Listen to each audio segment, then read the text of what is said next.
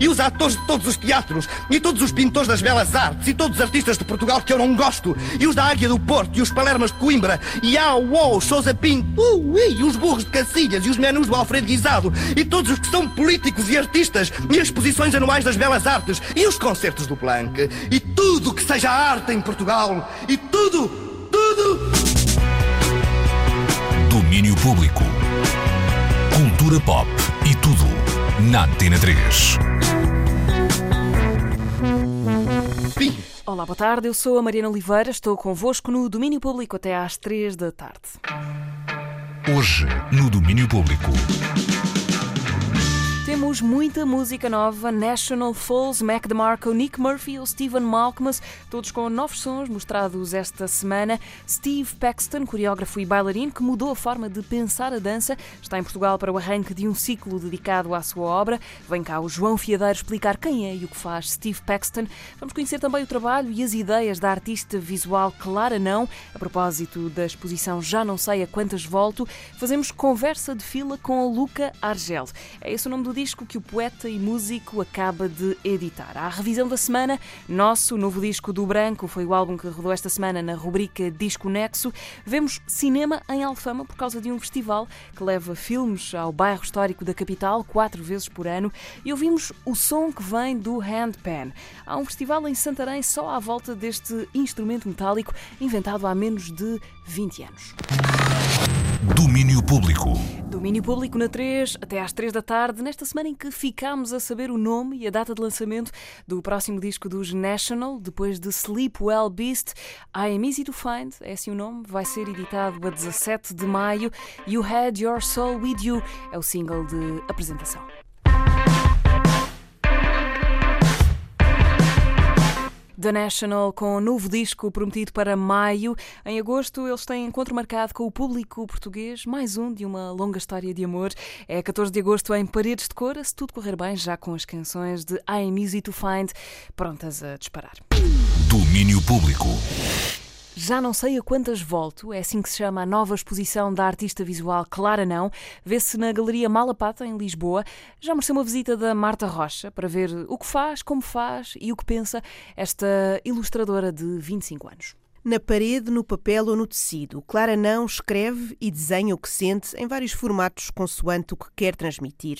O amor pelas palavras e pelas letras e as palavras sobre o amor e muito mais estão na Galeria Malapata, em Lisboa, até o dia 19 de março. Foi lá que a encontramos a apresentar a sua mais recente exposição chamada Já Não Sei a Quantas Volto porque um, nós sabemos a maior parte das vezes para que sítio é que vamos, ou não necessariamente um sítio, mas que vamos mudar de cidade, ou vamos começar uma nova relação, ou vamos ao cinema, mas não sabemos o que é que isso depois nos vai fazer no percurso para modificar a pessoa que nós éramos ou a visão que nós tínhamos das coisas.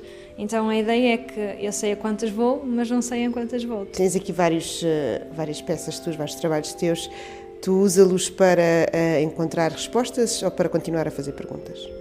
Eu acho que o mais importante são as perguntas, eh, porque é um, a necessidade de abrir discussão, fazer as pessoas falarem sobre as coisas, porque não há respostas certas, há visões das perguntas. E acho que é muito mais interessante saber que perguntas é que as coisas vão suscitando mais, em vez de chegar a uma resposta que obviamente não vai ser universal. Olhando para o teu trabalho, a primeira coisa que salta à vista é, é a tua caligrafia, a tua letra, que é uma, uma componente muito importante daquilo que tu fazes. Como é que tu decidiste que querias eh, brincar com as palavras e brincar com a forma como elas são escritas? Eu sempre gostei muito de palavras. Uma vez mesmo que eu não conseguia adormecer porque estava a tentar fazer uma lista das minhas palavras favoritas. E isso já foi há muito tempo. Comecei a escrever num caderno e depois estava sempre a me deitar e depois tinha que acordar porque tinha que escrever o escarafunchar ou tinha de escrever uma ermita. Essas palavras curiosas do português. Um, e sempre também tive muito gosto em escrever e na palavra. Depois, quando comecei a escrever mais, uh, senti a necessidade de perceber mesmo a questão da escrita. Não só um, psicologicamente, com a questão da memória. O escrever não é, é automático, mas não é natural. Uhum. É isso, porque o, o, caminhar, naturalmente, vais aprender a caminhar se tudo correr bem. Mas o escrever tem de te ensinar, depois torna-se automático. Então queria aprender a tentar perceber como é que isso funcionava. Então pensei, o, o, o melhor era perceber mesmo como é que funciona a questão motora de escrever Só que eu não tinha forma de ver isso porque já sabia escrever automaticamente. Então aprendi a escrever com a mão esquerda.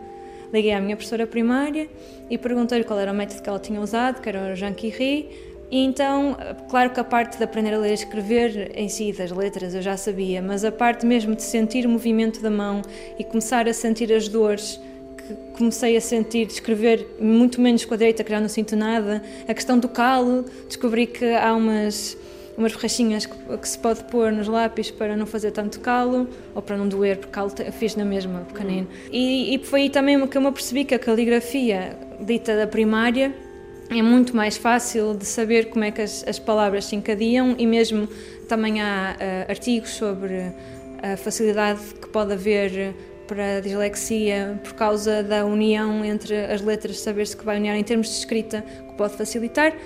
E então pronto, comecei também a fazer muito mais a, a caligrafia que faço agora, também por causa dessa aprendizagem da escrita, que facilita. E tu fazes esta caligrafia em vários, em vários uh, suportes, digamos assim, em vários formatos. Olhando aqui para esta exposição, que é uma exposição pequenina, mas que tem muito da tua obra, uma das tuas, eh, dos teus trabalhos está escrito na parede, por exemplo. E outros estão em folhas e outros estão em tecido. Tu sentes, um, ehm, vais-te testando como é, que, como, é que, como é que fica a tua, letra e como é que fica a tua caligrafia em vários, em vários formatos? Tens sempre essa vontade de experimentar uh, formatos novos? Sim, é uma questão de ver o que é que o suporte pode trazer de novo, o que é que modifica, o que é que traz. A questão de escrever na parede também está ligada à street art. De volta e meia escrevo em paredes, mas escrevo em carvão que é, é, porque não, é, não estraga em carvão vegetal, depois é interessante ver também com o passar do tempo que o vento vai levando, então vê-se o carvão a sair, sai aos bocadinhos. E também posso escrever noutros sítios que não poderia se fosse por respeito, porque dá para lavar, então a pessoa tem a casa ou tem a loja, não gosta, lava, não é problemático. E é nas passadeiras já é diferente, porque os carros vão desgastando, então pode ser feito com marcador. A questão do tecido tem a ver mesmo com o tempo que se gasta a fazer, então estou ali e estou a pensar na frase e no que aquilo me lembra, e no sentimento e na sensação.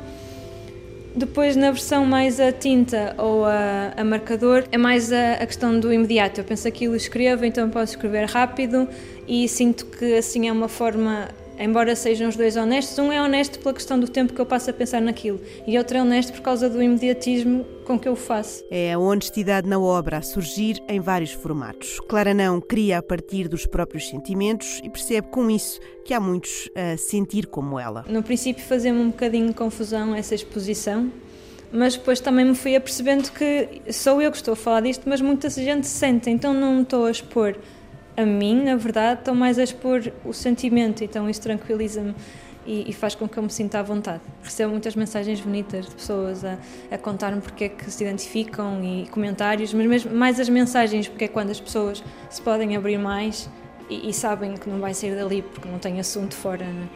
Então criamos assim um grupo de apoio e também acontece ao contrário. Depois, graças à, à frase, as pessoas também me dizem coisas que eu também não tinha pensado antes, então é, é mútuo. Há pouco falávamos de, de, dos tais vários formatos e tu falavas muito sobre uh, o tipo de, de, durabilidade, se calhar, do, do, que tu escreves, como, como escreves.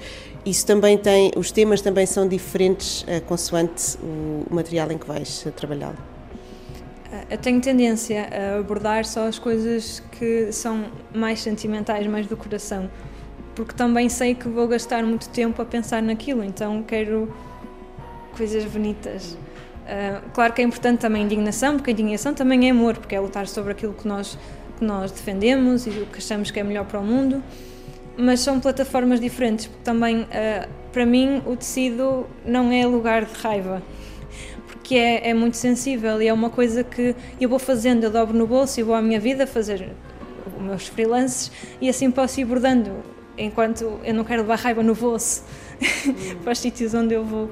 Um, tu, tu não tens medo de afirmar que o teu trabalho é piroso, certo?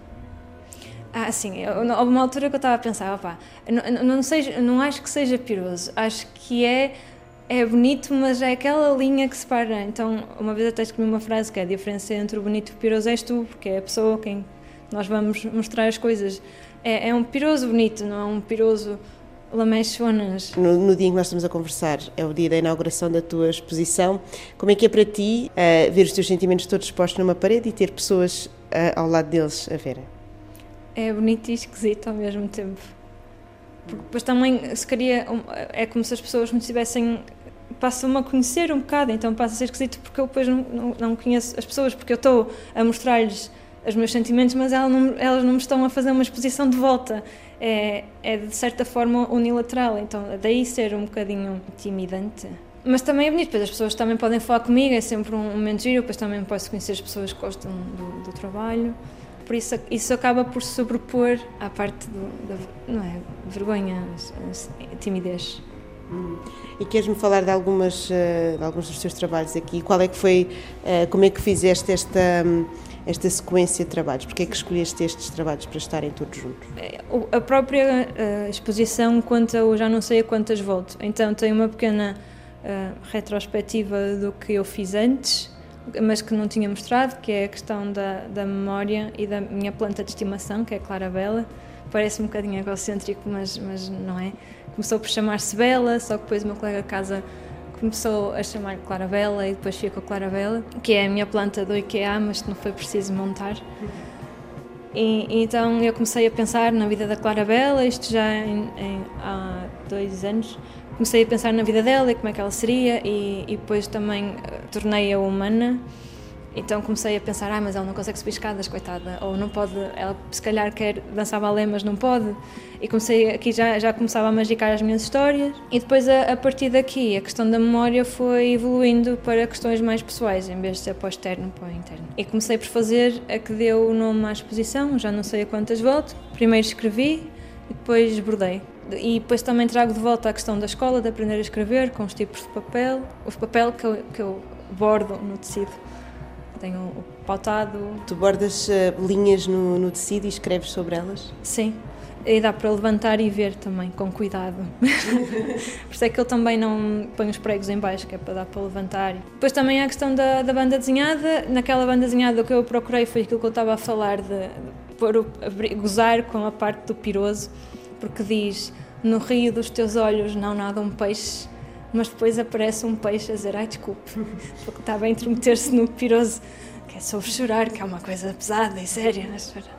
Uh, e também tenho gosto em gozar com essas coisas. Uh, depois, o tipo de linha que aparece na banda desenhada liga-se com o desenho, que vem do desenho, que aparece depois, com os grafites de diferentes tons.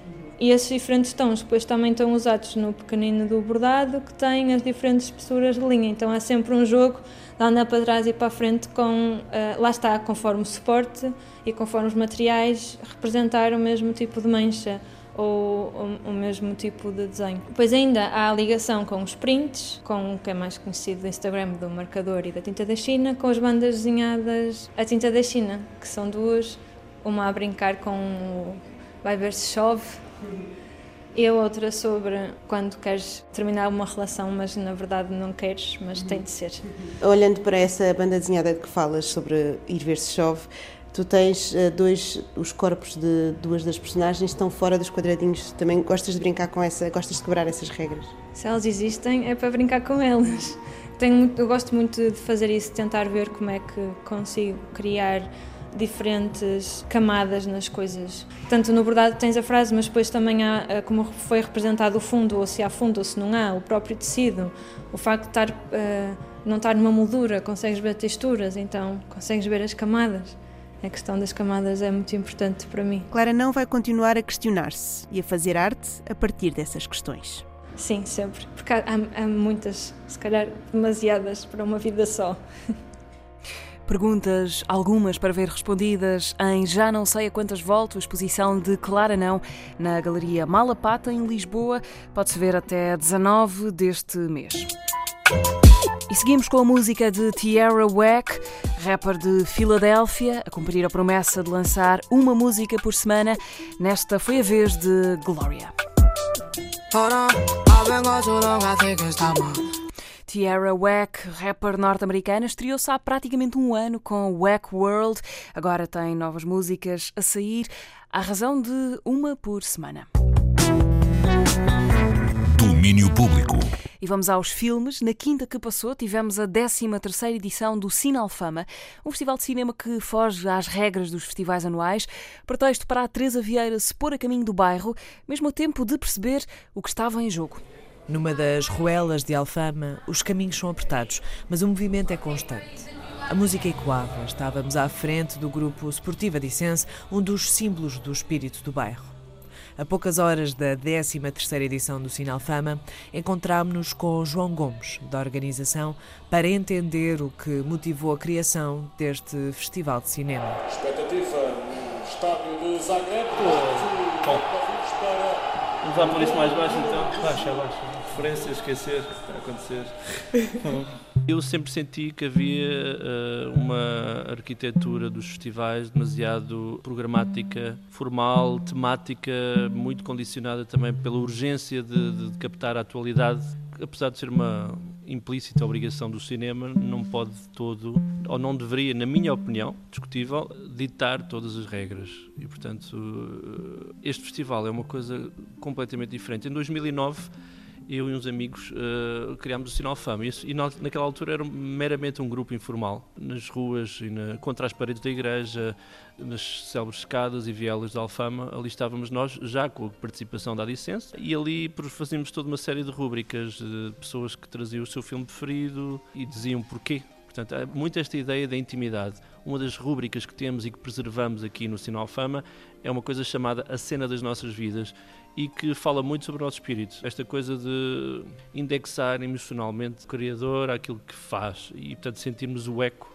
sem ser engolidos por. Uh, festivais que duram semanas e que, que têm 700 filmes para ver e que geram uma ansiedade enorme. No Cine Alfama não há centenas de filmes em exibição, não há semanas de exibição.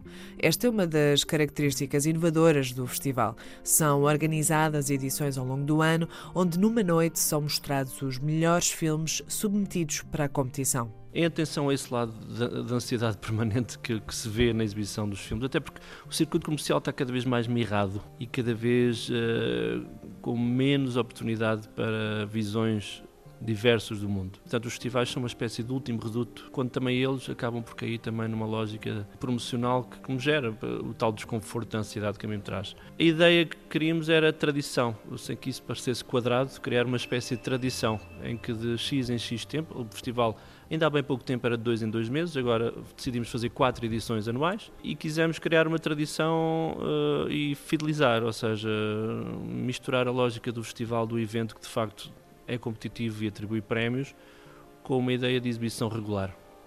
E portanto cruzar um bocado uh, e preencher um bocado esse gap que existe entre uh, aquilo que é o enraizamento e, e, o hábito anual de ir a um, um, evento de cinema. A criação de uma tradição cinematográfica que, ainda que tenha uma mostra seletiva e curta de filmes por dia, recebe centenas de filmes para consideração. Na sua 13ª edição foram submetidos 451 filmes de 47 países. Nós vamos no nosso terceiro ano de atividade e isso, eh, naquilo que é o contexto festivaleiro, vai dando uh, alguma credibilidade ao festival e, portanto, alguma coerência nas nossas escolhas. Nós fazemos questão de mostrar imagens e fazer um clipe com alguma personalidade também, de acordo com o ambiente da própria sessão, e fazemos sempre um clipe a posteridade com a seleção oficial dos filmes. Portanto, as pessoas vão percebendo eh, nesses materiais que há no nosso canal de YouTube que há ali uma personalidade própria. E quando nos enviam os filmes, de facto, referem muito à ideia de querer enviar para uma coisa com personalidade, que apesar de não ser obviamente um festival A, que lhes vai garantir fama e proveito, eh, é seguramente um festival que se habituaram a respeitar por causa dessa coerência. Uma coerência que reside na seleção de filmes que cumprem com os objetivos do festival.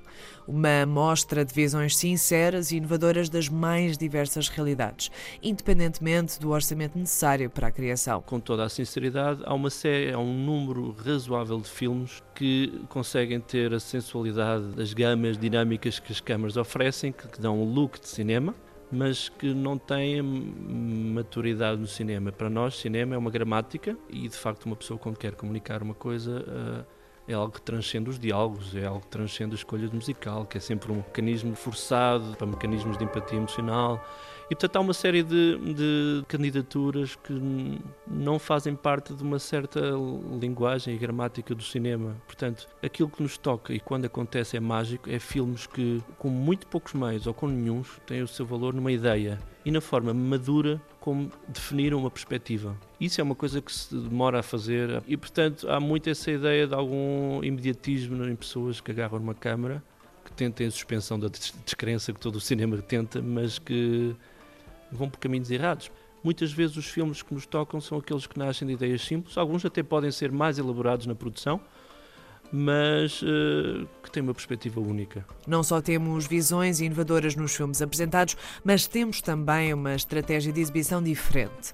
As mostras não decorrem em salas de cinema, mas em espaços talvez invulgares desta que é uma das zonas mais típicas de Lisboa. O Sinalfama chegou ao seu terceiro local e voltou às suas raízes tínhamos muitas pessoas daquele tempo em que era meramente um grupo de pessoas que se reunia de forma informal para ver filmes que nos diziam quando é que o Sinal Fama volta e eu tinha um desejo de de facto criar um, um ambiente próprio, num, num, evento próprio que fosse também a minha marca e a marca das pessoas que nele participam. E portanto, isto já é o terceiro local onde nós estamos. Uh, começámos num sítio maravilhoso no Tascabite eh, do Rosário e o ambiente uh, era maravilhoso porque começou auspiciosamente e até contra as minhas melhores expectativas com uma espécie de culto em seu torno, quer dizer, de repente no, naquele beco de, de Alfama cabiam 200 pessoas e outras 200 tinham que ir para casa porque não encontravam lugar. Eh, e, portanto, mesmo nas sessões indoor, aquilo era muito rústico e mal dividido. Tivemos que criar uma espécie de multiplex, ou seja, o filme a dar em três salas separadas. E que eu, na apresentação, andava pelas salas, olá, e vocês como é que estão? Uh, e, e, aqui, no, tudo bem, estão a gostar, não sei o quê, agora vamos, e andava e andava ali, portanto, esse ambiente uh, fez muito da mística que é o Sinal Fama, mas o Sinal Fama depois teve problemas porque aquele espaço foi encerrado, especulação imobiliária, portanto, por, por renovação, todo o largo está encerrado, e aquele largo é maravilhoso e já está assim há bastante tempo, e fomos para um outro sítio que se chama a Fama da Alfama, e agora estamos aqui naquilo que é um regresso às origens, às raízes do Sinal Fama, que é o Grupo Esportivo Adicense,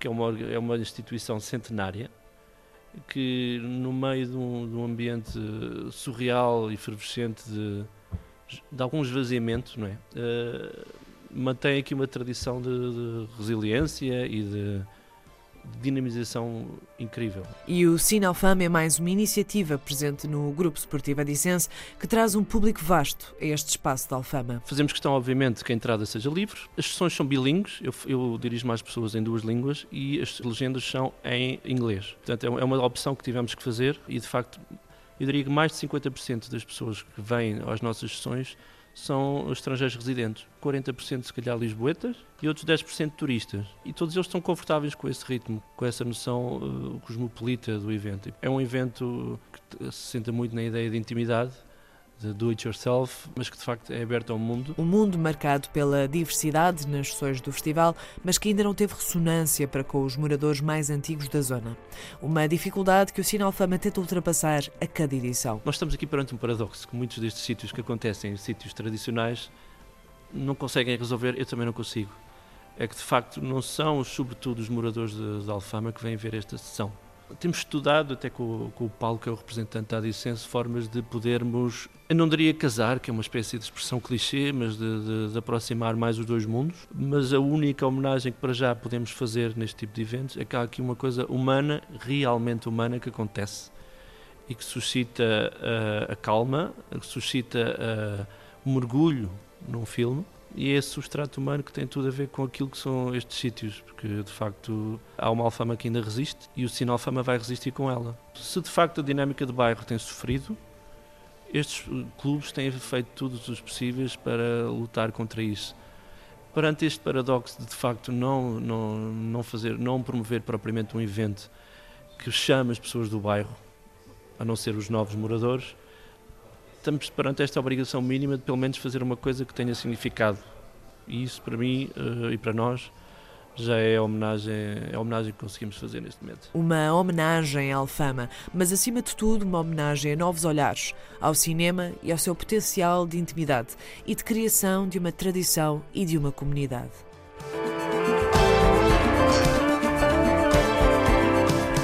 Está fechada mais uma edição do Sinal Fama, que este ano nos vai mostrar ainda por mais três vezes novas realidades e novos olhares. É um festival com o apoio da Antena 3. Domínio Público. Já foi Chet Faker no disco de 2014 Built on Glass, agora é Nick Murphy e vai voltar com Run Fast Sleep Naked. Sanity, música e vídeo foram mostrados esta semana.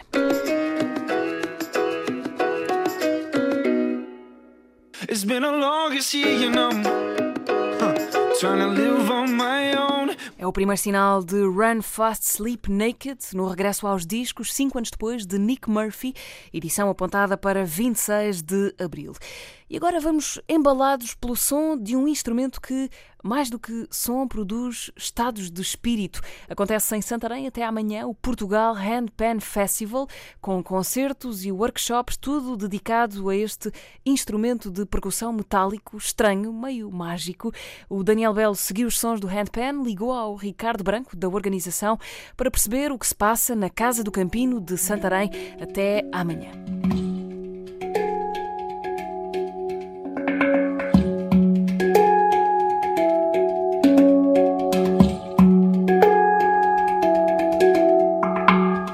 Portugal Handpan Festival. Começou ontem, prolonga-se até domingo, na Casa do Campino, em Santarém. São três dias onde as atuações se centram num instrumento que tem um som absolutamente único. E é precisamente por aí que começa a conversa com o Ricardo Branco. Ricardo, o que é, diz-nos lá, o handpan? Que instrumento é este? É um instrumento de metal, eh, melódico, ou seja, com diferentes notas, normalmente são escalas harmónicas, e de facto faz um som muito harmonioso, muito relaxante.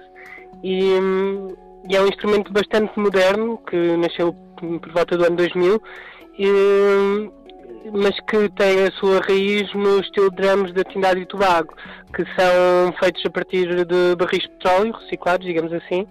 E, e então no ano 2000 um, um casal de suíços uh, recriou o instrumento e deu-lhe uma nova, um novo ar ao instrumento, dando uh, diferentes escalas, diferentes formas de, de utilização do metal e de facto criou um instrumento novo, digamos assim.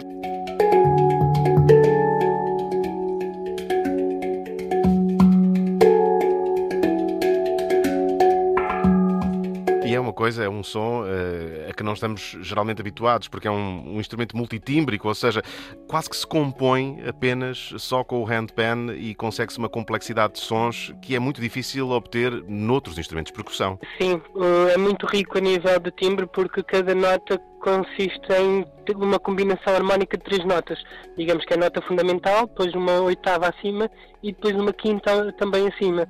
Ou seja, é uma, cada nota, digamos que é uma, uma combinação harmónica de outras três notas, digamos assim. E é daqueles instrumentos que eh, nos coloca logo imediatamente num determinado estado de espírito, porque é um som eh, apaziguador, posso dizê-lo? Sem dúvida, relaxante. As pessoas, aliás, os criadores do instrumento são não é um instrumento musical, mas sim um instrumento de relaxamento, um instrumento de meditação permite à pessoa realmente desligar-se, eh, ao fim de poucos minutos ali a tocar, desligar-se completamente, abstrair-se do, do, da vivência do dia a dia e entrar naquela viagem de som, digamos assim.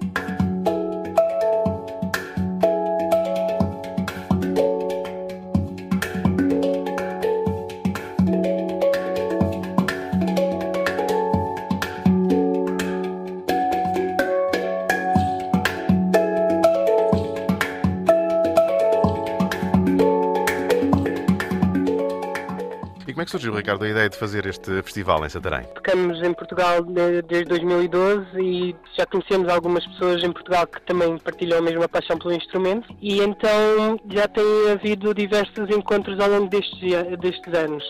E os últimos encontros têm sido até em Santarém convidei o, Cabeção para ser o embaixador do festival, ele achou a piada e a partir daí derrolou-se o festival. Inicialmente era só para ser um dia, depois pensámos em dois e depois já era três e se calhar para o ano até vai ser quatro. Ou seja, as coisas foram assim eh, nascendo e criando-se aos poucos e poucos. E dos artistas que convidaste, já falaste do Cabeção, ele próprio, eh, para além do, do, do, que vai tocar, vai também ensinar, mas isso já lá vamos falar mais à frente dessas outras atividades do festival. Que artistas é que tu nos poderias destacar uh, para nós que não conhecemos? o Handpan em profundidade, irmos a Santarém, quem é que não podemos perder no festival este ano? Skyline, que, que no fundo será as cabeças de cartaz, que será uma fusão de músicas do mundo também com Handpan. É uma mistura muito, muito engraçada de, de sonoridades. Depois vai haver também o Baltasar Molina, um reconhecido percussionista português, e o próprio Capitão, que é o embaixador, que é um, que é um músico que também tem feito eh, muitas turnés europeias, é muito reconhecido no estrangeiro, tem estado na Rússia, na China, na América, tem viajado um pouco por todo lado. Vamos ter um concerto muito interessante com umas sonoridades orientais, que vai ser Moksha, que vai, vai ter também uma fusão com guitarra portuguesa, também é uma banda de quatro elementos, também muito interessante. E depois vamos finalizar também no domingo com um dueto de franceses, que vai ser uma mistura de didgeridoo com anpan, com flauta transversal, também muito curioso.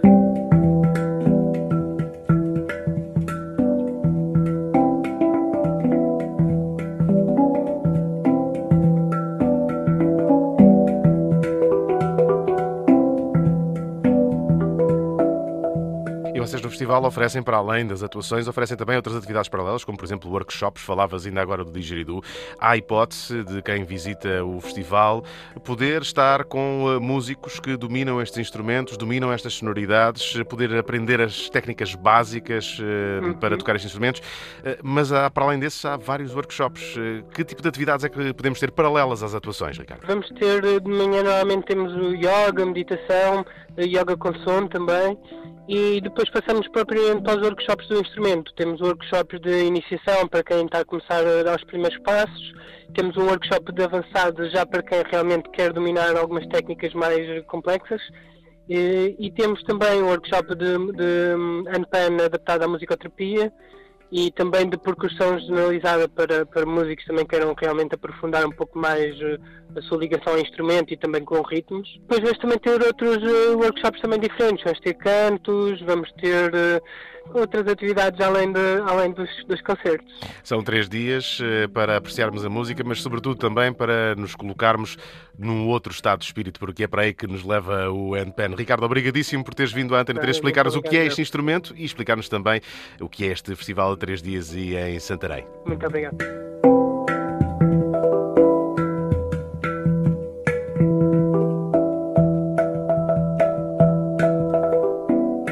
Os sons do Handpan que se ouvem na Casa do Campino, em Santarém, no Portugal Handpan Festival, a acontecer até amanhã. Domínio Público, na Antena 3. E vamos ter para breve disco novo de Mac DeMarco e desta vez ele aparece-nos de chapéu de feltro com aba larga e botas de vaqueiro. Here Comes the Cowboy é o disco que vai sair em maio na editora do próprio Mac DeMarco. Um disco, diz ele, feito a pensar em cowboys, mas eh, diferentes daqueles que ele cresceu a ver.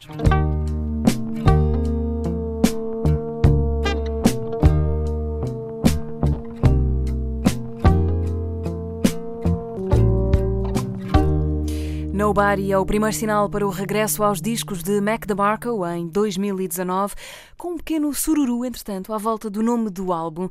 Here Comes the Cowboy fez alguns lembrar-se de Be the Cowboy, o disco que Mitski lançou no ano passado. Ela já desvalorizou, diz que não há problema, é tudo uma coincidência, que o mais provável é terem os dois uh, ido buscar inspiração ao mesmo inconsciente coletivo.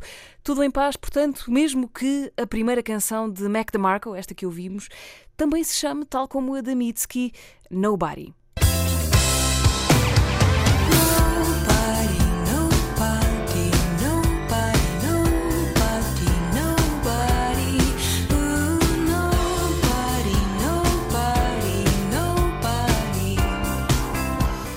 Devem estar lembrados, foi aliás uma das canções do ano para a Antena 3 no ano que passou, em 2018, lista dos melhores do ano que ainda podem recuperar no nosso site. Depois das duas da tarde, no domínio público, vamos conversar com o João Fiadeiro uh, sobre uma exposição, no mínimo, singular. Nós temos na exposição uma zona em que as pessoas podem se deitar e podem ouvir uh, o Steve Paxton a ler o seu último livro, que é o Gravity Uh, e ao ouvir o Steve a ler o livro e ao ler o livro, porque o livro vai estar disponível, quem sabe adormeçam. quem quiser ir dormir uma siesta à, à Cultura Gesto pode fazer. Uma cesta para entrar no mundo do coreógrafo e bailarino Steve Paxton. Há um ciclo dedicado a ele na Culturgest. Vamos falar disso depois das duas com o João Fiadeiro. Agora, passamos em revista uma semana de Nosso. Foi o disco que estivemos a escutar desde segunda-feira. Compacto Disconexo, agora com o Bruno Martins. Esta semana no Desconexo andámos a ouvir o novo disco de Branco. Nosso é o título deste novo trabalho do produtor João Barbosa. Aparece quatro anos e meio depois de Atlas, o primeiro álbum a solo de Branco.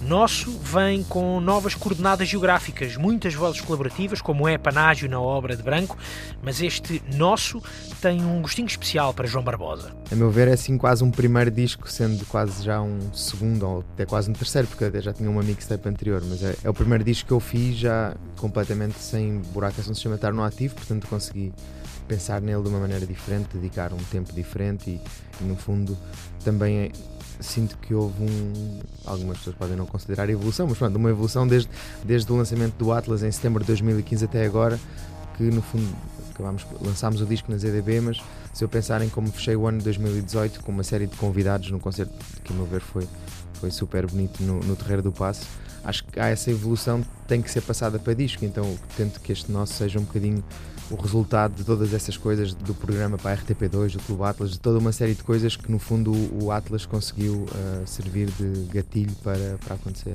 Novas geografias para Branco, num disco que vai de Lisboa a São Paulo, de Cali a Los Angeles, mas também de Dakar a Montreal como aconteceu neste caso, nesta faixa, nesta parceria com Pierre Quanders, no tema Amour d'été. Pierre Quanders é um cantor uh, senegalês a viver no Canadá, na cidade de Montreal.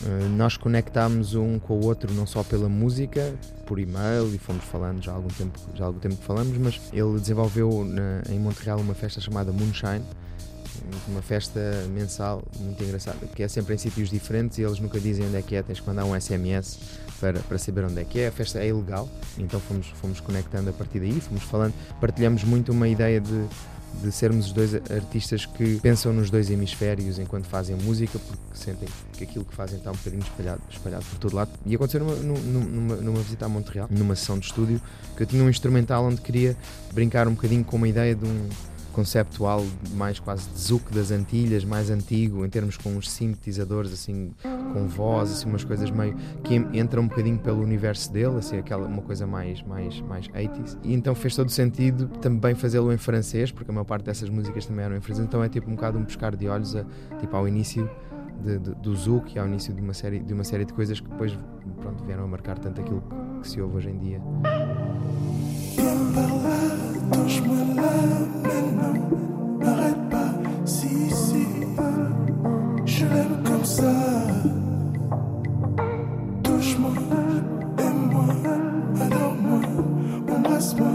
Baby, je l'aime comme ça.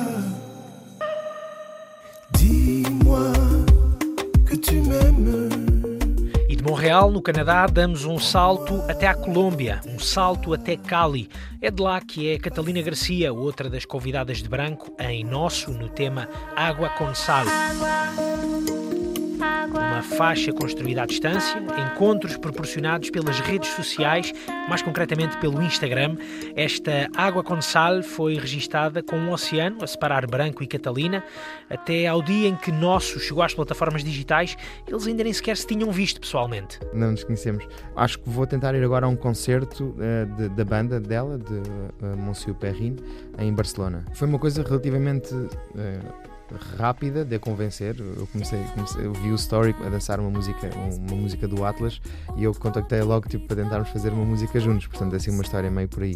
Comecei logo a falar com ela, apercebi-me que ela era vocalista de uma banda muito grande, com um sucesso muito grande do, de 2018 chamado uh, Baila Contigo e nós fomos falando e, e, trocando algumas ideias, fazendo alguns instrumentais. Eu cheguei a uma altura do disco em que senti que o disco estava todo super triste e quase melancólico e senti que comecei, estava a precisar de ideias alegres e então comecei a a focar um bocadinho ir à procura de instrumentais e de coisas que pudessem trazer um bocadinho mais de, de, de alegria, de alegria ao disco.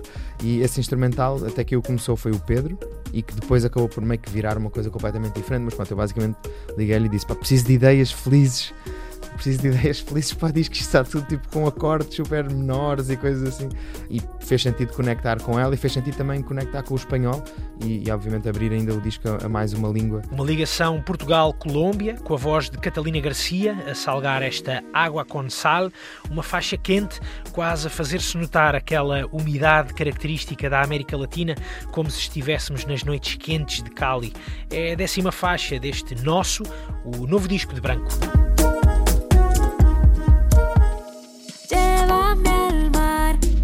respirar un poquitito de agua con sal.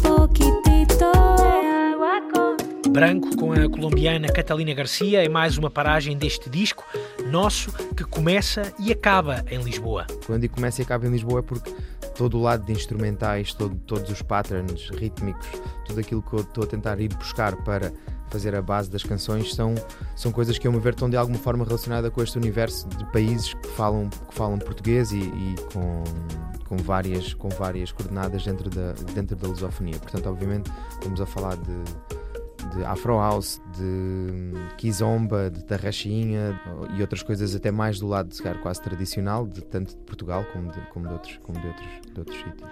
Um dos destinos de Branco foi Los Angeles. Foi lá que encontrou Umi Copper, a voz de Stand By, a terceira faixa de Nosso.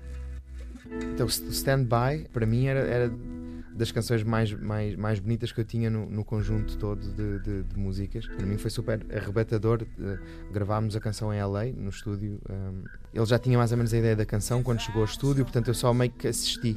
Foi tipo tudo meio um processo de assistir à criação de, da minha música. Estava, estava bem feliz da vida porque fosse porque estava a adorar. Se eu não tivesse a gostar, teria sido estranho. Já, já, tive, já tive situações em que as pessoas chegavam e a ideia não era assim. Eu só tive que me sentar no sofá e deixá-lo gravar a música. Falámos um bocadinho antes, falámos um bocadinho depois. E, e, e, a música para mim foi, foi exatamente a voz certa para uma coisa que eu já andava atrás há algum tempo que era como brincar um bocadinho com esta ideia de baile funk que é uma coisa meio, meio é, agressiva com uma linguagem um bocadinho mais, mais explícita mas como dar-lhe aqui uma roupagem completamente romântica e, e melódica e ele foi a voz perfeita para, para, para vir encaixar em cima, dessa, em cima desse, desse conceito instrumental que eu já o tinha guardado há imenso tempo. Este ele abre a boca e é meio tipo, ok, vou, vou ali ao bar, vou-te deixar gravar o que tens a gravar e depois, se precisares da minha ajuda, chama, sabes? Aquele. Stand By, o tema que junta Umi Copper e Branco, aqui numa conexão Lisboa-LA. Come closer, darling. Need your love like, like right now. Yeah.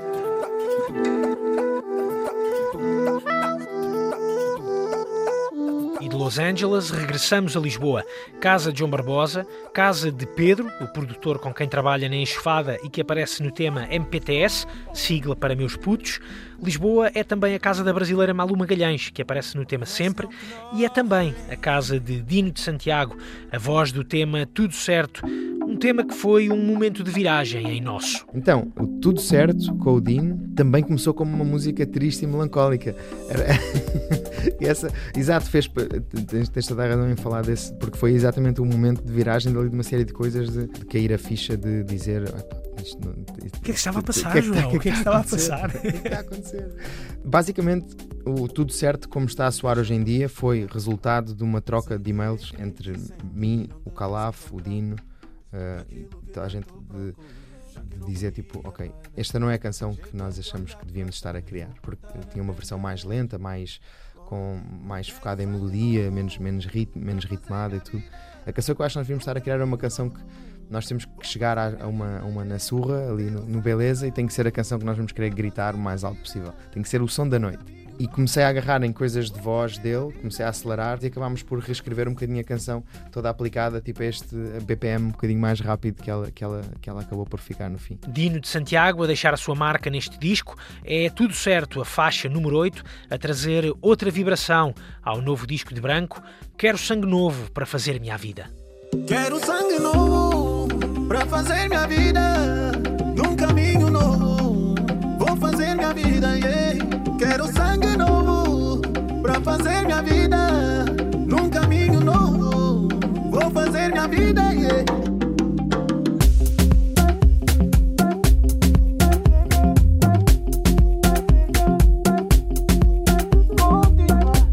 Fechar esta semana de Disco Nexo, seguimos o exemplo de branco e abolimos fronteiras.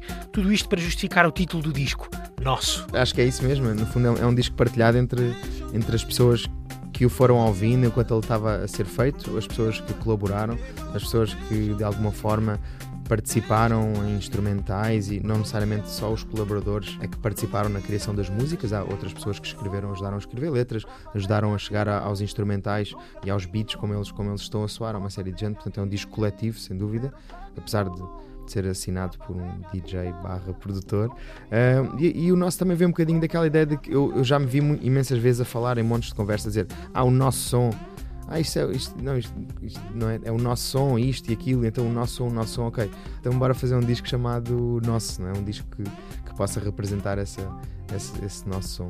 Nosso é também um álbum que nasceu de momentos de comunhão e, como explica João Barbosa, a faixa Beleza é uma das provas disso mesmo. O Beleza tem uma história engraçada porque hum, começou como uma versão de um, de um tema clássico angolano do Elias Aquimoese chamado Chamavô. Eu tinha cortado o samplezinho de guitarra que, que a música tinha e sentei-me com o Pedro para, para fazermos uma versão para tocarmos na, nas, nas na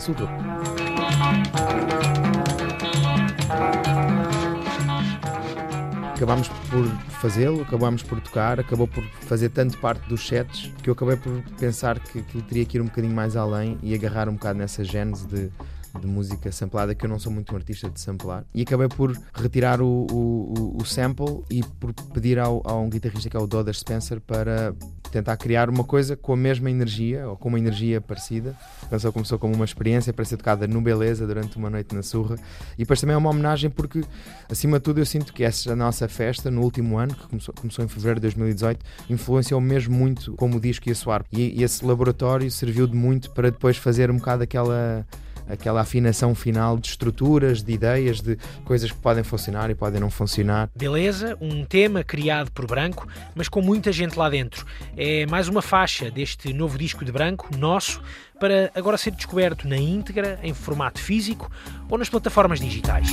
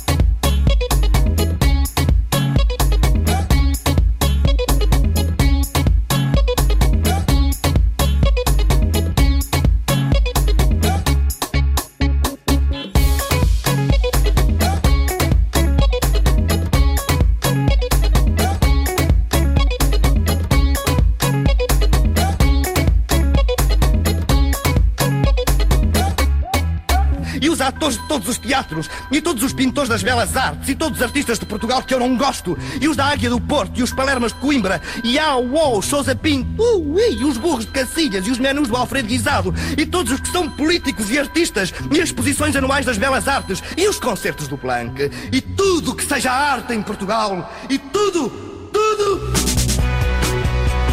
Domínio Público. Cultura pop e tudo na Antena 3. É a segunda hora de domínio público. Daqui a nada temos entrevista com o João Fiadeiro a propósito de Steve Paxton. Vamos ouvir as novas de Vampire Weekend, dos Falls, tem disco acabado de sair, e Black Keys, já no arranque de hora. Os caminhos de Dan Auerbach e Patrick Carney voltaram a cruzar-se. Low High é a primeira música depois de uma paragem de 5 anos.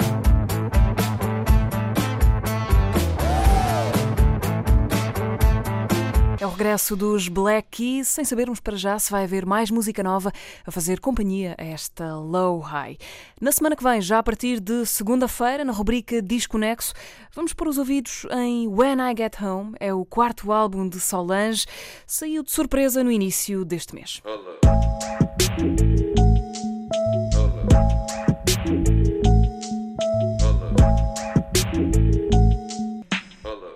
É Solange no disco When I Get Home, que escolhemos para Disconexo da próxima semana, sempre de segunda a sexta, depois das 5h20. Solange que vai ser cabeça de cartaz no Primavera Sound do Porto em junho. Passando para outras casas, a da Cultura Gesta, em Lisboa, vem agora uma conversa com o João Fiadeiro, coreógrafo e performer. Ele foi um dos responsáveis por pensar a exposição Esboços de Técnicas Interiores, que nos próximos meses nos quer levar para dentro do universo de Steve Paxton. A Antena 3 divulga o que é de domínio público. João Fiadeira é um dos curadores do ciclo que a Culturgest dedica ao coreógrafo e bailarino Steve Paxton, norte-americano que está, que está cá também em Portugal, nesta altura de inauguração. O ciclo inclui uma exposição, performances, uma série de conferências, a primeira com o próprio Steve Paxton, já amanhã, também workshops de dança a acontecer nos próximos meses. João, obrigada por vires cá falar deste, deste ciclo. Antes de, de falarmos da programação propriamente, apresenta-nos o Steve Paxton. É uma pessoa, julgo eu, importante no, no teu próprio percurso artístico. Uhum. Mas além disso, eh, porque é que temos de olhar com este fogo para a obra do, do Steve Paxton? Bom, o Steve Paxton está para a dança contemporânea como uma figura incontornável, no sentido em que ele, eh, nos anos, a partir dos anos 60, teve sempre uma, uma presença e uma investigação e uma, e uma inteligência sensível eh, em relação aos assuntos que, de certa maneira, definiram os percursos de muitos artistas, entre eles eu próprio. Não é? Portanto, toda a nova dança europeia, toda a dança contemporânea, de certa maneira, tem em relação a ele uma, uma referência bastante forte. O que ele fez, sobretudo, nos anos 60, juntamente com os seus pares, juntamente com todo o movimento de artistas, não só da dança, mas da arte contemporânea, do cinema, da, da literatura, o que ele fez foi trazer a a dança à terra, se quisermos, ou seja, ele tirou-a do, do pedestral, tirou-a daquele lugar em que a dança limitava-se a ser um, um, elemento quase decorativo da música, ou quase decorativo de, um, de uma narrativa mais uh, ligada ao storytelling, é? que estava muito contaminada por uma lógica linear do tempo, linear das relações, e ele veio trazer a dança à terra no sentido em que trouxe o cotidiano para a dança. Uhum. Por exemplo, coisas que hoje em dia talvez já sejam uh, aceites e assumidas no, no modo como nós funcionamos e pensamos o próprio gesto coreográfico, na altura eram muito revolucionários, como dizer que o andar, ou o deitar, ou o sentar eram dança. Como os movimentos que nós temos uh, inconscientes ou aqueles que temos quando não estamos conscientes do que o corpo está a fazer eh, são dança. E nesse sentido abriu, no fundo abriu todo um leque de possibilidades. Eh, eu, por exemplo, enquanto coreógrafo, talvez nunca tivesse sido coreógrafo se esse tipo de campo que tem muito a ver com a própria ideia de investigação, de olhar de fora o corpo enquanto age, que tem a ver também com toda uma, uma relação que se constrói com as outras disciplinas, a filosofia, a antropologia, a economia, os sistemas complexos. Bom, to, ou seja, olhar para o corpo como, como parte integrante de um sistema que se organiza juntamente com tudo o resto e não como uma espécie de figura recortada e que se coloca em cima de um, de um palco e, e, traz contributos também de outras disciplinas, as artes marciais, a, sim, a claramente. Ginástica. Sim, no início ele foi o bailarino do Merce Cunningham, uma uhum. figura mais talvez conhecida também, porque é de uma geração anterior, mas que também foi ela própria muito radical, juntamente com o John Cage, na, na influência que John Cage teve em toda essa geração, não é? E o Steve, de facto, foi um praticante de, de, artes marciais, sobretudo de Aikido, de ginástica, e essa relação entre o Aikido enquanto forma de luta que procura a paz, não é? Ou seja, que procura. Uhum. Anular a tentativa de luta. exato, exato. E que olha para o adversário como um parceiro também, uhum. e não como um inimigo a abater, mas como alguém que se tem que incluir no jogo de tensões do que é estar vivo. Na verdade, e muito simplesmente é isso, ou seja, não existem maus e bons, não existe certo e errado, não existe não existe aqui e ali, portanto as fronteiras estão diluídas. O que existe é um constante estado de atenção em relação ao presente, ao interior e ao exterior, anulando um bocadinho dogmas que se instalam muito facilmente em qualquer sociedade e nos nossos corpos, não é? As estruturas de poder que a gente vai construindo, os hábitos. Por exemplo, nos dias de hoje, ele já tem 80 anos e o trabalho dele tem Estamos 60. a falar de uma, é isso, uma carreira muito longa, é? com mais, de, mais de 60 anos. Sim, é, é, é, impressionante. Ele, de qualquer maneira, está meio retirado, ele vive numa quinta no, no campo, em Vermont, numa, numa comunidade de artistas e camponeses. Ele próprio é um camponês, portanto, ele está meio retirado, mas muito atento, de vez em quando, como agora, por exemplo, veio ter connosco e nós estamos muito, vá lá, orgulhosos porque é, o timing é perfeito, é não sei se será a última oportunidade, mas com certeza ele não terá outras uh, ocasiões para voltar, não é? Foi difícil trazê-lo cá, eh, tirá-lo com 80 anos uh, da sua comunidade em Vermont? Sim, na verdade não foi tão difícil porque, pronto, quer eu, quer o Romão Biget, que, uhum. que é o outro curador da, da, da, exposição, somos amigos dele, trabalhámos com ele, eu conheci-o, por exemplo, com 24 anos, portanto, uhum. em 88. Como é que foi esse encontro? Estavas nos Estados Unidos nessa uhum. altura?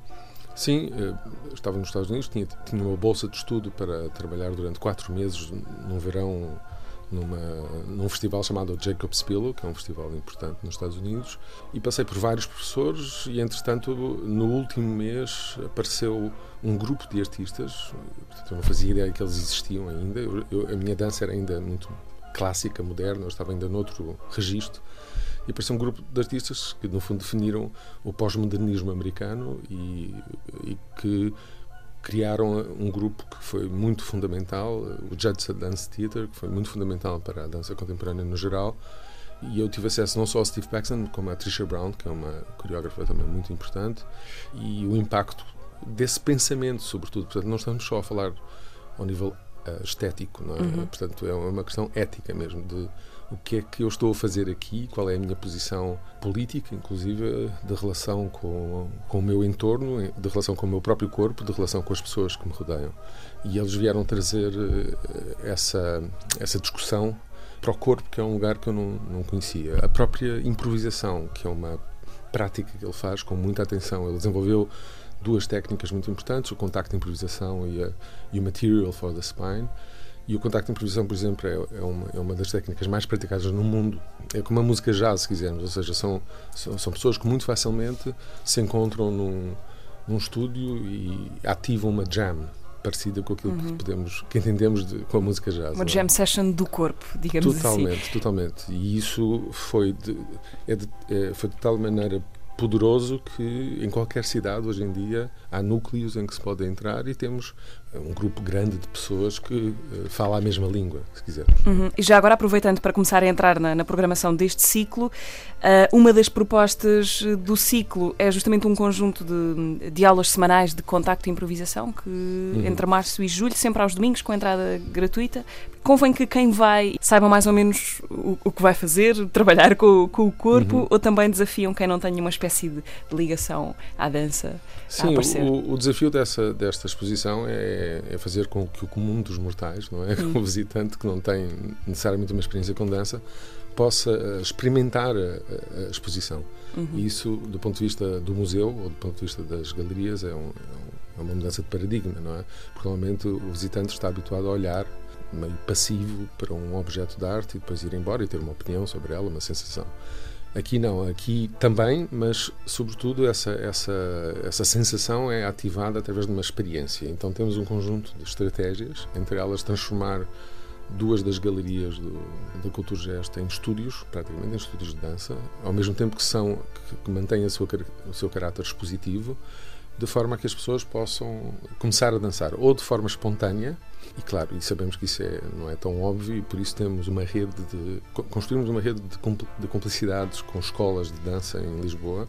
Fomos às escolas individualmente, fomos lá falar com eles ativar, apresentar a exposição, apresentar o Steve Paxson uh, e eles têm entrada gratuita, portanto, os alunos da escola, para poder ocupar a, a, a exposição e transformar a exposição numa espécie de extensão da sua sala de aula. Uhum. Portanto, é muito provável que, ao visitar a exposição, de repente Alguém, alguém, esteja a dançar. Exato, alguém esteja a dançar. Para desbloquear também a participação do, dos outros. Exato, e nós conseguimos, isso foi um, um achado extraordinário, encontrar uma parede oca numa das galerias e transformarmos essa parede num, num locker room, ou seja, num vestiário. Portanto, as pessoas podem inclusive levar a sua, a sua calça de treino, trocar e começar a dançar. É claro, não estamos à espera que o visitante regular faça isso, embora Uh, todo o ambiente está construído de forma a que ele se sinta à vontade e lentamente se vá deixando levar. Inclusive existe um lugar em que pode dormir, ou seja, o Steve Paxson tem uma prática de cesta, de cesta entre as sessões, uh, que para ele é uma questão meramente uh, quase científica, ou seja, ele sabe que se dormir meia hora entre sessões, os seus neurónios reorganizam-se de maneira a poder estar muito atento e muito ativo. Nós temos na exposição uma zona em que as pessoas podem se deitar e podem ouvir uh, o Steve Paxton a ler o seu último livro, que é o Gravity. Uh, e ao ouvir o Steve a ler o livro e ao ler o livro, porque o livro vai estar disponível, quem sabe adormeçam e fazem aquilo que é um dos objetivos do trabalho, que é estudar a gravidade. Hum. Estudar a gravidade, o lugar de estudo da gravidade por excelência é quando nós abandonamos o corpo sem ter consciência dele e o dormir é uma maneira de o fazer.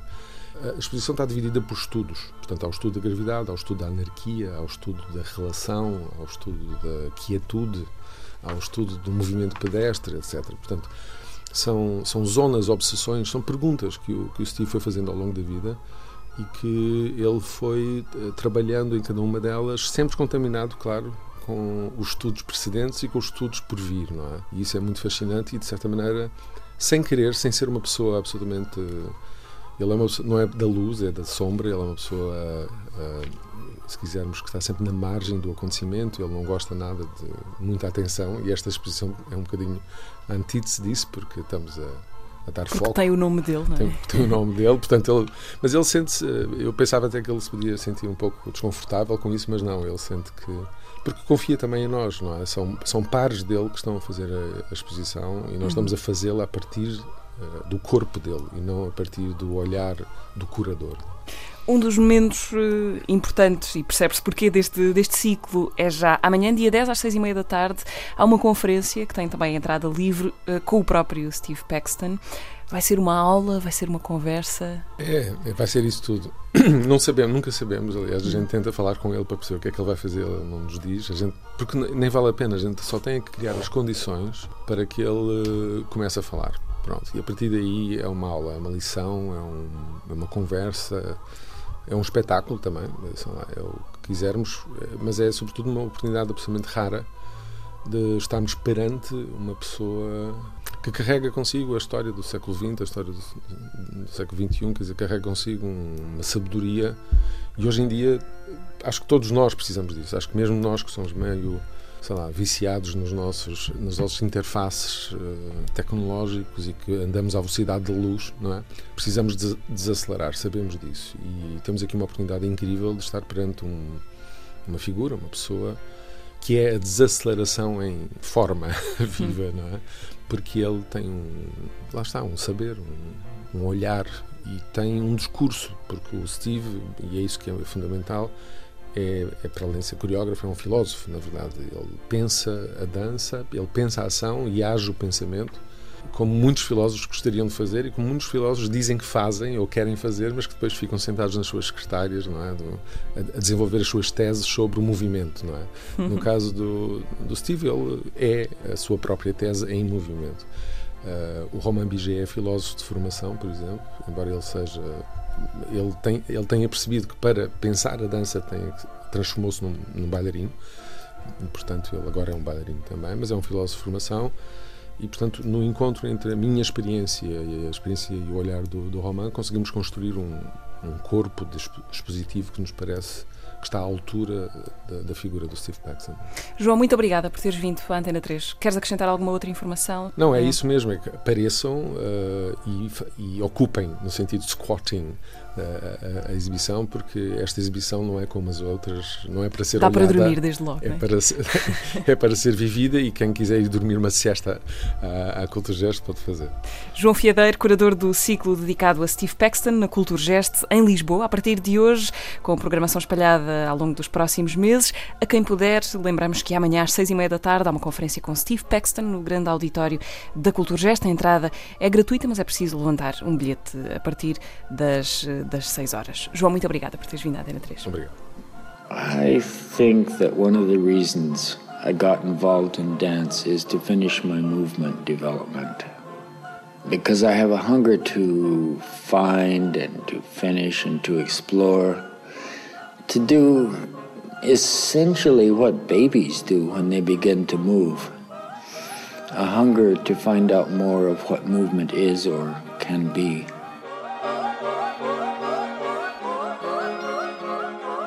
Domínio Público, na Antena 3.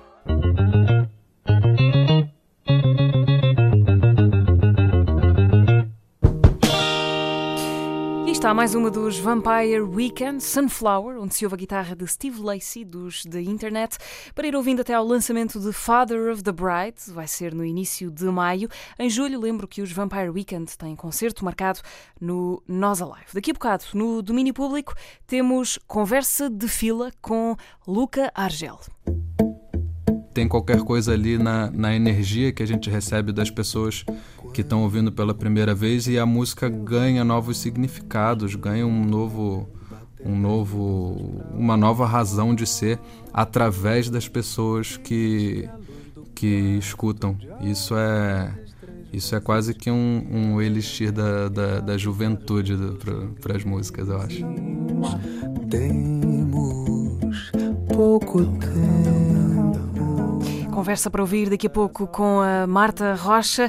Mas antes de chegar o Luca Argel, temos música nova para ouvir. Primeiro os Falls, editaram ontem Everything Not Saved Will Be Lost Part 1 e depois Stephen Malkmus com mais um sinal para Groove Denied.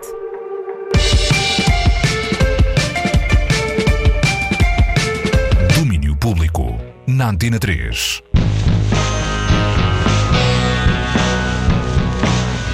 Come Get Me, Stephen Malkmus, em jeito de provocação. O disco a solo do líder dos Pavement sai já na semana que vem, chama-se Groove Denied. Antes foram os Falls com White Onions. Ontem à tarde, Frank Turner, músico britânico, que está pela primeira vez em Portugal, foi o convidado do Tiago Ribeiro na tarde da Antena 3. Ontem no Music Box em Lisboa foi o primeiro concerto. Hoje ele vai estar no Art Club do Porto a apresentar eh, Be More Kind. E a gentileza, ao que parece, é uma coisa que vem com a idade. The, I think the thing is, like, Be More Kind is a is an idea and a sentiment and an album that I couldn't have made when I was younger. Mm -hmm. You know, like I was kind of like an angry young anarchist when I was mm -hmm. a kid. You know, and and like Uh, as I get older, I really feel like the thing that matters is consideration for other people. E hoje é a vez do Porto receber a kindness deste inglês que ontem veio à rádio com a sua guitarra livrar-nos de preocupações. Uh, I learned a little bit of Portuguese. Meu nome é Frank Turner e esta canção chama-se Don't Worry. Don't worry if you don't know what to do. I spent a little time in worried shoes. I wore them out through walking, it wasn't any use. Don't worry if you don't know what to do. Don't give up if you just can't get your way.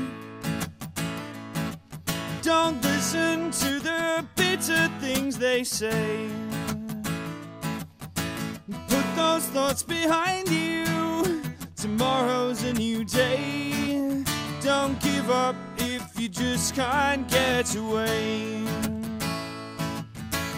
Life hurts, love will burn. Don't we wish it went that way? If it falls to bits.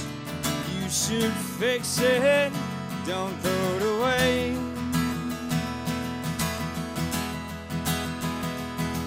Don't let your heart get hardened into stone.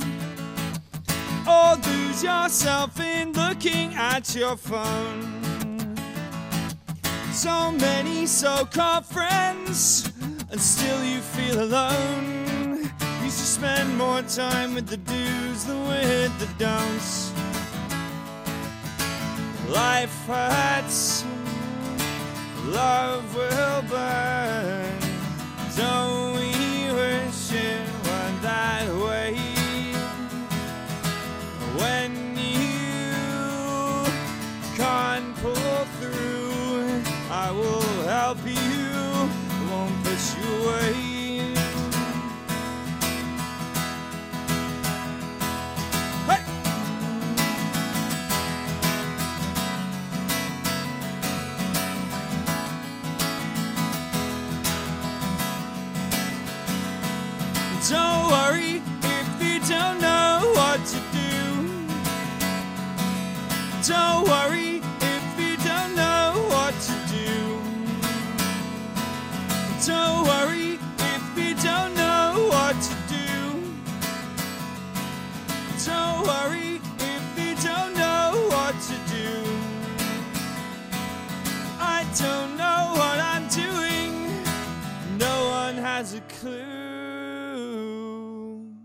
But you'll figure it out. And I might too. Frank Turner ao vivo na Antena 3. Há vídeo desta atuação que podem recuperar no site e redes da Antena 3. Hoje no Porto Art Club, segundo concerto de Frank Turner em Portugal, com o apoio da Antena 3. Domínio Público. Luca Argel é um poeta, é um músico brasileiro, acaba de lançar Conversa de Fila. É um disco que dá protagonismo às palavras, onde se dá atenção aos pormenores do dia a dia. A Marta Rocha já escutou, gostou e convidou o Luca Argel para vir ao domínio público fazer Conversa de Fila.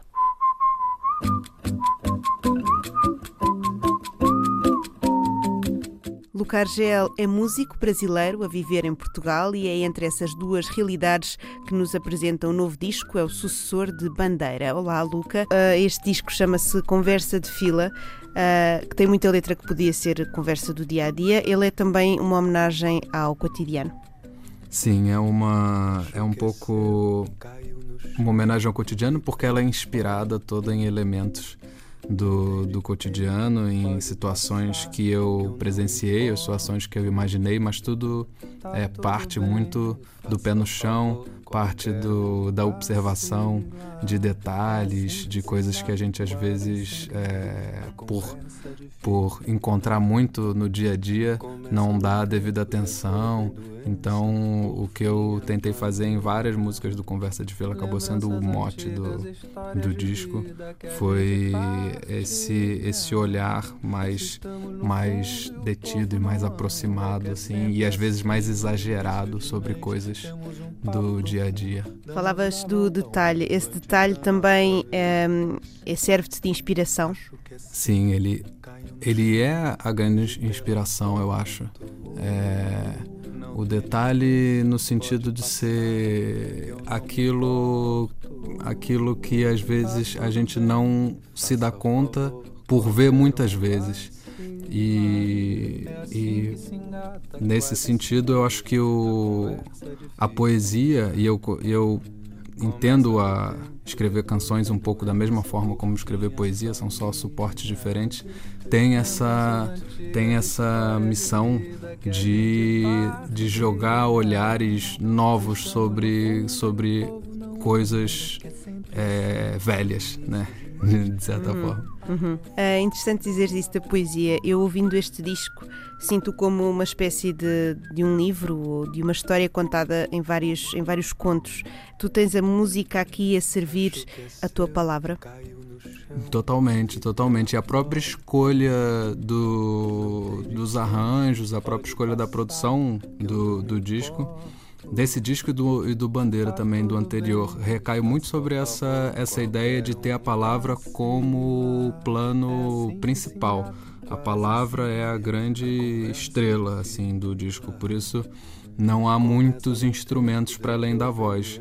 É a voz e a guitarra que me acompanha e algumas percussões, mas percussões assim muito pequenas foram escolhidas a dedo, de forma que elas não em nenhum momento pudessem é, tomar a frente ou interferir no, na atenção do, do, das pessoas ao que a letra está dizendo. O, e isso vale tanto para o disco quanto para os concertos. O, o mais importante para mim é que as pessoas te, acompanhem o, a história toda, como você disse, são, são espécies de contos, algumas músicas mesmo. Elas têm uma história que, que só vai fazer sentido lá no final se você teve atento a todo o processo dela até chegar lá. Sem querer, a conversa de fila Começa no tempo, depois vem doença, por fim a família. Lembranças antigas, histórias de vida que a gente partilha.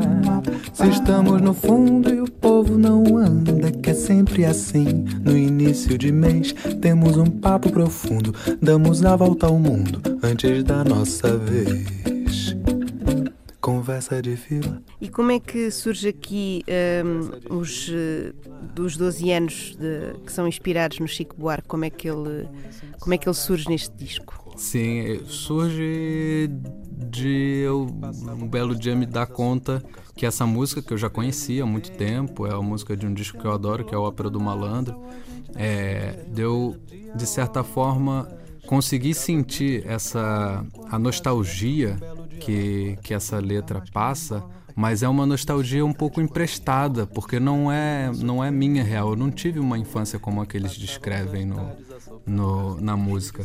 E eu, a partir daí, comecei a tentar imaginar como seria é, uma música naquele mesmo registro, com aquela mesma intenção, só que adaptada ao tipo de infância que eu tive, que não foi uma infância de brincar na rua, foi uma infância de brincar mais dentro do apartamento. Então. Sem jogar a bola, né? É, hum. na verdade isso, é, isso é um exagero. Também joguei, joguei bola. É, é, esse, essa música exagera muito, mas, mas esse aqui é o engraçado, é mesmo estilizar o, a ideia de levar ela às últimas consequências. Eu também fiz, joguei bola, mas não joguei na rua, jogava no, no playground, eu jogava na escola, mas também nunca fui muito bom nisso, confesso. Pagode no sofá tomando Todd, assistindo Sailor Moon, isso pra mim era comum. Pecar bolinha de gude também nunca fez parte do comportamento, nem na fase de crescimento de quem passou a juventude jogando Mario Kart num um apartamento. Sair de casa era um evento. Pode dizer-se que este disco é uma espécie de hum, realidade aumentada? Sim, em, em várias músicas. O, o Anos 12 é um caso, o, o Natal Natal também é um pouco isso, de pegar uma situação é, que é, é uma situação real, é um Natal no, no Brasil que é completamente diferente do, do Natal aqui. Num lugar está muito frio e no outro está muito calor, e é pegar essa diferença e exagerar ao máximo para dar graça à música. O samba invertido também é uma coisa que é, é uma música que fala um pouco de de um é uma pessoa que sai de casa um belo dia e enxerga o mundo todo invertido então, é, coisas muito simples como um, cachorro que mija num poste quando você simplesmente inverte os fatores dessa equação e pensa num poste mijando num cachorro, a música já fica totalmente surreal e ela é toda construída na inversão dessas coisas é, é, é comuns. um fundo sem buraco, onde uma casca escorregou e a banana que sobrou estava comendo macaco. Eu quase tive um piripaco. É o facto de teres vivido entre Brasil e Portugal, onde há muitas diferenças que às vezes nem sequer é preciso esse exagero, não é? Já elas próprias são exageradas ajuda-te a criar uh, realidades exageradas? Talvez inconscientemente sim, mas quando é, às vezes a, a, a, o assunto já vem já vem pronto, né? Hum. É, e, e, não tem muito como, como dar, dar volta a, a, eles. E a gente tem visto isso muito hoje no Brasil. Essa música que eu acabei de falar, o Samba Invertido, foi baseado numa situação, é, numa situação que eu achei que, que foi real, mas que eu achei surreal quando eu assisti, que foi a, a, a dois, já vai fazer três anos já, em 2016, a votação do, do impeachment da, da Dilma no, na Câmara dos Deputados no Brasil. Tinham deputados ali com notoriamente corruptos votando pela condenação de uma pessoa que depois foi se provar e já, já era notório na, na altura que ela era inocente. E aquilo foi naturalizado de uma forma muito, muito assustadora. Era uma parecia mesmo uma cena de cinema surrealista. E, é, e essa situação surreal é, e real ao mesmo tempo foi, é, foi inspirou um pouco é, esse tema. É, mas outras músicas, não sei, o, o, o, o Pisque Três Vezes, por exemplo, é uma música que já, que já é a música que abre o disco ela já pega um, um, outro lado dessas, dessas situações de dia a dia, uma música um pouco mais romântica, digamos assim. Fala de um, da história de um, de um casal que tem um romance secreto, precisa se encontrar, mas nunca se revela na música é, quem é quem nesse casal, qual a idade deles, onde eles vivem. Isso fica mais por conta da, da imaginação do, do ouvinte, que é uma coisa que eu gosto também, não, não revelar muito das músicas, deixar as pessoas com as suas interpretações. Conte-me tudo, não diga mais nada, eu não sei o que faça, que o tempo já passa, a contagem começa, ai meu Deus, quanta pressa, os cachorros latindo, já estou me vestindo, ouço um estampido, antes da primeira explosão, já começou o ano novo no seu coração. Sentes que às vezes eh, a realidade pode então ser ainda mais surreal do que qualquer surrealismo que a arte consiga criar? Às vezes sim, às hum. vezes sim. O carnaval, por exemplo, é uma altura do ano em que a gente em que em que esses limites entre entre o real e o surreal se confundem um pouco. Uhum. E tem uma música no disco também que é o, a última música, O Rato, que é uma marchinha, poderia ser uma música de carnaval que é um, a história de um homem que um rato entra no baú dele e come a, e rói a roupa toda dele. E a música é um diálogo entre ele e o rato. Ele primeiro se queixa do rato e depois, na segunda parte da música, o rato fala com ele e, e diz é, para ele não, não se incomodar que é carnaval e não, ele pode sair na rua com, com as roupas do jeito que estão, porque ninguém vai se importar, todo mundo com vestido, vestido estranho mesmo. E essa uhum. é, é, a justificativa do rato. Uhum. Falávamos há pouco das interpretações que as pessoas podem tirar das músicas. Gostas sempre de deixar um bocadinho para que elas uh, interpretem por elas próprias. Uh, as músicas ganham novas dimensões, ganham novas vidas quando são ouvidas por outras pessoas? Sim, sim, bastante. E eu, e eu tento deixar. Isso eu acho que isso acontece porque as músicas, e não só músicas, eu acho que todo, todo trabalho poético, seja ele a canção ou uma poesia mesmo escrita no, no papel, ela tem várias camadas de interpretação e o autor não tem controle sobre todas essas camadas.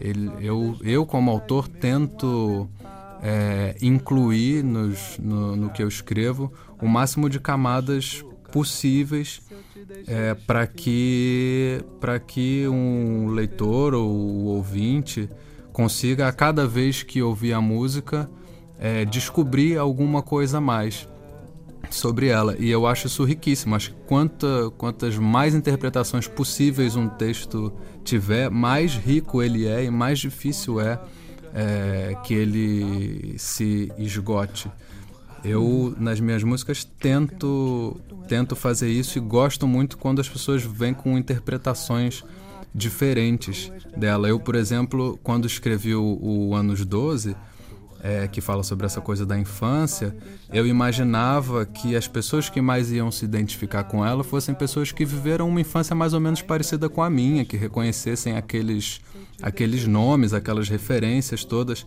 Mas eu tive uma surpresa que é que muitas pessoas é, é, se identificaram, muitas das pessoas que se identificaram com essa música não eram as que tiveram essa infância, mas foram os pais dessas pessoas. Hum. E, e, e, isso eu achei fantástico. Ter um, um, uma pessoa que teve um filho que pertenceu a essa geração, teve uma infância parecida com essa, e ouvir essa música e lembrar do filho e não de si própria. Isso foi um, um, um, um, lugar assim que a música atingiu, um ponto que ela atingiu que eu não imaginava que fosse atingir. Uhum. Estas músicas já foram apresentadas ao vivo na Casa da Música. Como é que foi esse concerto? O concerto foi lindo. Hum. Foi a, a, primeira vez oficial, né, que eu apresentei essas músicas e tava a sala 2 da Casa da Música repleta de, de pessoas que estavam exatamente do, do jeito que eu, que, eu, que eu gosto, acompanhando as letras, é, reagindo a elas, é, dando risada no meio de, de músicas. E, e, eu também contei um pouco das histórias por trás de algumas das músicas. Foi um dia muito, muito especial. Não poderia ter sido melhor o lançamento do, do, do Conversa de Fila. Uhum. Essa ideia de um, é, dizeres que hum, a reação das pessoas foi exatamente como tu imaginavas. Quando estás a compor, já percebi que escreves para as pessoas, não escreves para ti, escreves para as canções serem ouvidas, mas pensas na forma como elas são ouvidas quando as estás a compor? Sim, sim, penso muito. Na verdade, eu, é, é, a reação que as pessoas é, tiveram nessas músicas não foram. Eu não imagine, eu imaginava assim, meio por alto, é, como seriam essas reações, mas o que, o que me satisfaz mais não é, não é exatamente é, qual reação elas vão ter, mas é simplesmente o fato delas reagirem. Uhum. Isso, isso é o que me, me, me deixa mais, mais contente.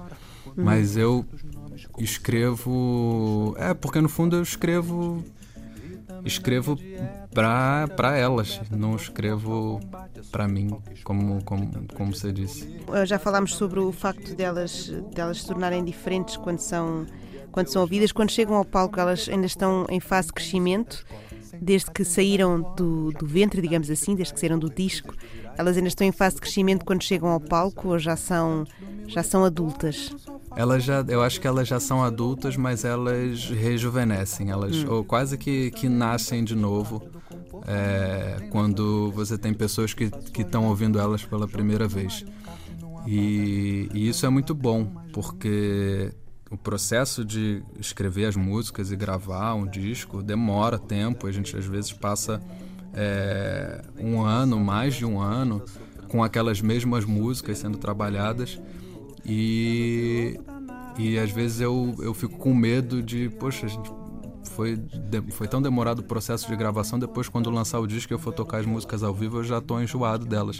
Mas isso não acontece, porque tem qualquer coisa ali na, na energia que a gente recebe das pessoas que estão ouvindo pela primeira vez e a música ganha novos significados, ganha um novo um novo, uma nova razão de ser através das pessoas que, que escutam. Isso é, isso é quase que um, um elixir da, da, da juventude para as músicas, eu acho. E elas vão continuar a rejuvenescer agora em breve pela estrada?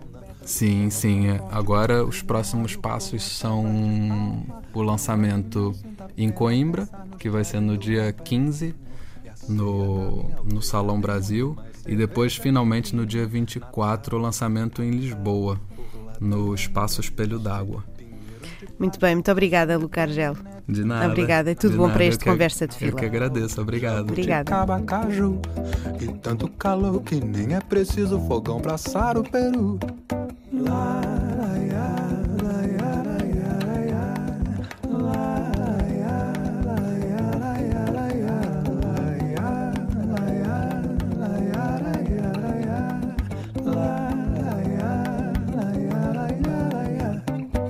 Lembro na minha terra um mês bem quente como uma sauna. O sol é tão forte que quando ele morre o povo até bate palma. Não há quem não sinta pena ao pensar nos trajes do bom velhinho. E a ceia na minha aldeia tem muito mais cerveja que vinho. Natal, Natal, por lá também ele existe. Pinheiros de plástico, calção de banho e neve de esferovite. Natal, Natal, jabuticaba, caju. E tanto calor que nem é preciso fogão pra assar o peru. Natal, Natal, de Luca Argel. Ouvimos entrevista com a Marta Rocha.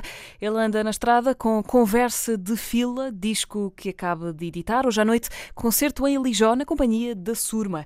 E já olhar para a semana que vem, na segunda-feira, vamos lembrar os 25 anos da edição de Downward Spiral, dos Nine Inch Nails.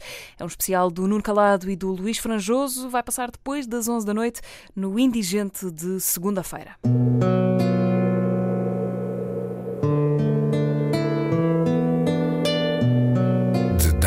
Downward Spiral. Na Antena 3. A 8 de março de 1994 era editado Downward Spiral, o segundo longa duração dos Nine Inch Nails.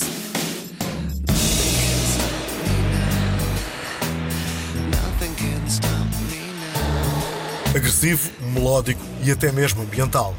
Downward Spiral retrata o estado de espírito de Trent Reznor na altura. Inspirado em Low de David Bowie e em The Wall dos Pink Floyd.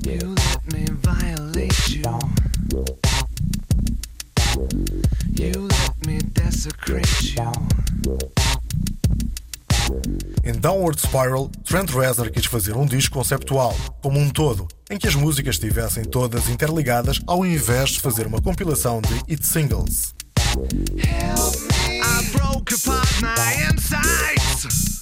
Downward Spiral é considerado por muitos como o melhor álbum dos Nine Inch Nails. A revista Rolling Stone colocou-o no número 201 da lista dos 500 melhores álbuns de todos os tempos. Help me get away from myself.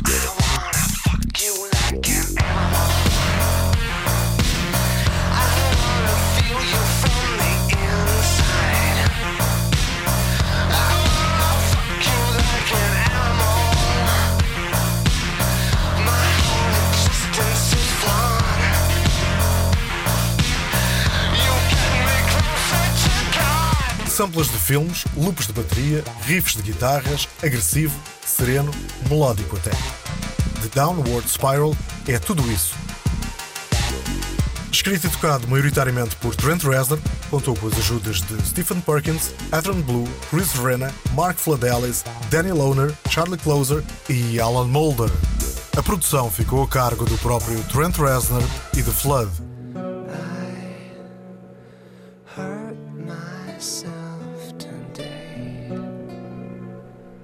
Downward Spiral fez ontem 25 anos. O disco dos Nine Inch Nails vai ser lembrado na segunda-feira no Indigente do Nuno Calado. No domínio público, pomos a viola no saco para as despedidas. O domínio regressa em versão diária de segunda a sexta. Andrew Bird fica a fechar o programa de hoje. Boa tarde e bom fim de semana.